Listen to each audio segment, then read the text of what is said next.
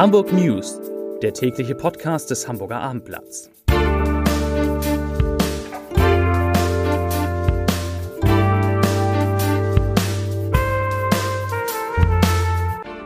Herzlich willkommen. Mein Name ist Lars Heider und heute geht es um die Corona-Zahlen, die allmählich auch den Krankenhäusern in Hamburg wieder Sorgen machen. Weitere Themen. Am Flughafen sollen Bundespolizisten für Entlastung bei den Sicherheitskontrollen sorgen. Die Zahl der Affenpockenfälle bei Männern nimmt zu und Hamburg befragt seine Bürgerinnen und Bürger, wie sie wohnen wollen. Dazu gleich mehr. Zunächst aber wie immer die Top 3, die drei meistgelesenen Themen und Texte auf abendblatt.de. Auf Platz 3 Krankenhäuser warnen, die neue Corona-Welle ist bereits da. Auf Platz 2 Massenschlägerei, zwei Verletzte und viele Fragezeichen. Und auf Platz 1 Millionenforderung und Vorwürfe gegen Thomas Wüstefeld. Das waren die Top 3 auf abendblatt.de.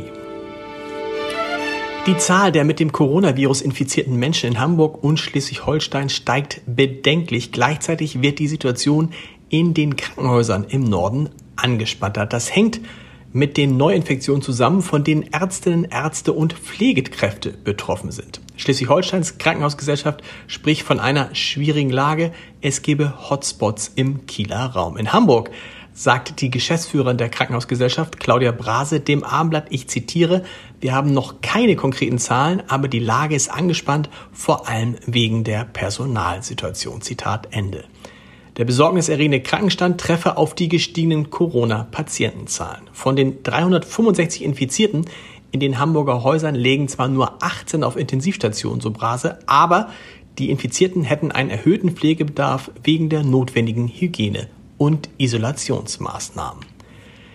Die Situation am Flughafen Hamburg ist seit Wochen ein Ärgernis. Lange Schlangen an den Sicherheitskontrollen, gestrichene Flüge und tagelange Verspätung beim Gepäck sind keine Seltenheit. Passagiere sprechen von völligem Chaos. Dabei haben die Sommerferien noch nicht einmal begonnen. Seit heute nennt es auch der Airport selbst eine Herausforderung. Flughafenchef Michael Eckenschwiler betonte, dass die Verantwortung nicht bei einem Beteiligten allein zu suchen sei. Er sagte, ich zitiere, wenn irgendwo ein Rädchen hakt, hat das Auswirkungen auf alle folgenden Dienstleistungen. Keiner kann das allein auffangen. Zitat Ende. Um der Personalnot speziell in der zentralen Sicherheitskontrolle zu begegnen, werden nun sowohl die Bundespolizei als auch der Dienstleister Frasek, der im Auftrag der Beamten die Kontrollen durchführt, tätig. Frasig will bereits ab Freitag 30 zusätzliche Mitarbeiter in Hamburg einsetzen. Diese würden von anderen Standorten aus in die Hansestadt versetzt. Und die Bundespolizei selbst will mit 15 bis 20 Beamten als sogenannten Krisenreaktionskräften im Bereich der Sicherheitskontrolle unterstützen.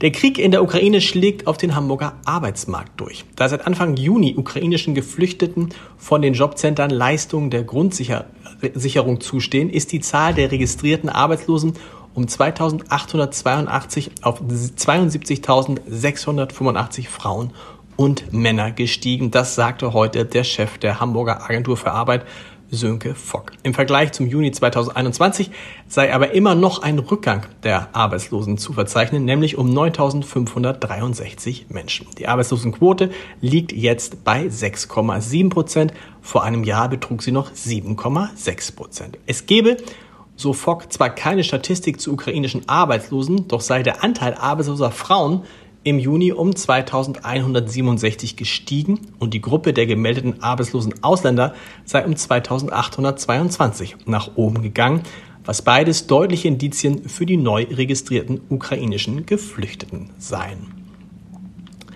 Um ein empirisch fundiertes Verständnis der verschiedenen Zielgruppen und Haushaltstypen auf dem Hamburger Wohnungsmarkt zu erhalten, so heißt es, geht die Behörde für Stadtentwicklung und Wohnen nun mit einer groß angelegten Bevölkerungsbefragung an den Start. 25.000 zufällig ausgewählte Haushalte in Hamburg erhalten in den kommenden Tagen einen Fragebogen zu ihrer Wohnungssituation, ihren Bedürfnissen und Wünschen. Eine Untersuchung dieser Größenordnung sei bisher einzigartig, so die Behörde.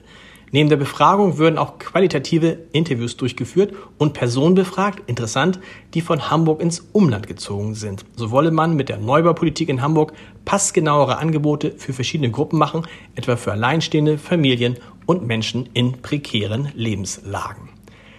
Die Zahl der Affenpockenfälle in Hamburg nimmt weiter zu. Bis zum Mittwoch sind 49 Infektionen bei Männern mit Wohnsitz in der Hansestadt nachgewiesen worden. Eine Woche zuvor waren es noch 30 Infektionen gewesen. Affenpocken sind eine Viruserkrankung, die bei engen und besonders bei sexuellem Kontakt von Mensch zu Mensch übertragbar ist. Infizierte müssen sich für 21 Tage isolieren. Infektionen mit schweren Krankheitsverläufen gab es in Hamburg den Angaben zufolge bislang nicht. Die Recherchen des Hamburger Abendblatts zum HSV-Finanzverstand Thomas Wüstefeld sind heute ein Gesprächsthema in der Stadt. Im Fokus steht Wüstefelds Rolle als Medizinunternehmer. So soll eine Medizintechnikfirma einen zweistelligen Millionenbetrag von Wüstefelds Firma mit Sahn fordern. Dabei geht es um die Lieferung von PCR-Testgeräten, die nicht im vollen Umfang geleistet worden sei. Zudem gäbe es Chatverläufe ehemaliger leitender Angestellter, die Wüstefelds Loyalität in Frage stellen. Wüstefeld bestreitet die Vorwürfe und spricht von unsachlichen Äußerungen. Die Forderung sei in juristischer Aufarbeitung, sagte er. Mehr dazu auf abendblatt.de. Und einen Podcast-Tipp habe ich für Sie auch noch. In unserem Podcast Wie jetzt sprechen Dieter Lenzen, der ehemalige Präsident der Uni Hamburg und ich darüber, welches Arbeitsleben eigentlich schöner ist. Das als Angestellter oder das als Selbstständiger. Hören Sie mal rein unter www.abendblatt.de slash podcast. Wir hören uns morgen wieder mit den Hamburg News um 17 Uhr, wie immer. Bis dahin. Tschüss.